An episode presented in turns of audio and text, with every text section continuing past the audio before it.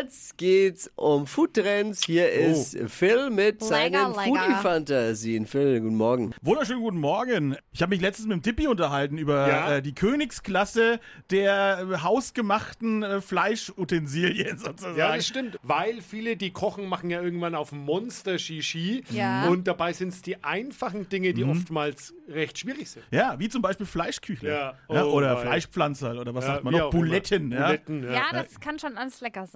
Ne? Aber schwierig auch. Vor allem so hinzubekommen wie bei Oma. Genau. Das ist immer so. Das ist eben Ding, der ne? Punkt. Ne? Das macht ja wirklich jeder anders zu Hause. Und ich habe mich jetzt dann auch mal so ein bisschen in die Experimentierphase begeben. Letztens habe ich mal einen Schluck Bier rein. Das war fein nicht schlecht. Das hatte ich schon Bier? Ja, das hat er schon ein bisschen locker gemacht. Der Kalmund würde sagen, wichtig ist, dass es am Ende schmeckt. Ja, ja, ja, genau, so sieht's aus. Also, ne, oder macht man gebratene Zwiebeln rein? Macht man rohe Zwiebeln rein? Ne, wie, wie viel Gramm muss denn so ein Fleischküchler eigentlich haben? Also, das ist eine Wissenschaft, muss, Ja. man, muss man wirklich sagen. Aber da frage ich mich mal wirklich aktiv, die, also ich frage die Leute aktiv da draußen, wie macht ihr denn eure Fleischküchler eigentlich? Können die uns das mal einschicken? Können Oh die uns ja, mal alle ihre mach das Rezepte mal. schicken? Wir sammeln mal die besten, können wir ja dann ähm, verbreiten. Ran an die Buletten-Hotline. Ja, genau. Und vielleicht gibt es auch ein paar Veggie-Ideen. Ja, Nehm ich ja. auch gerne mit. ah, Nee.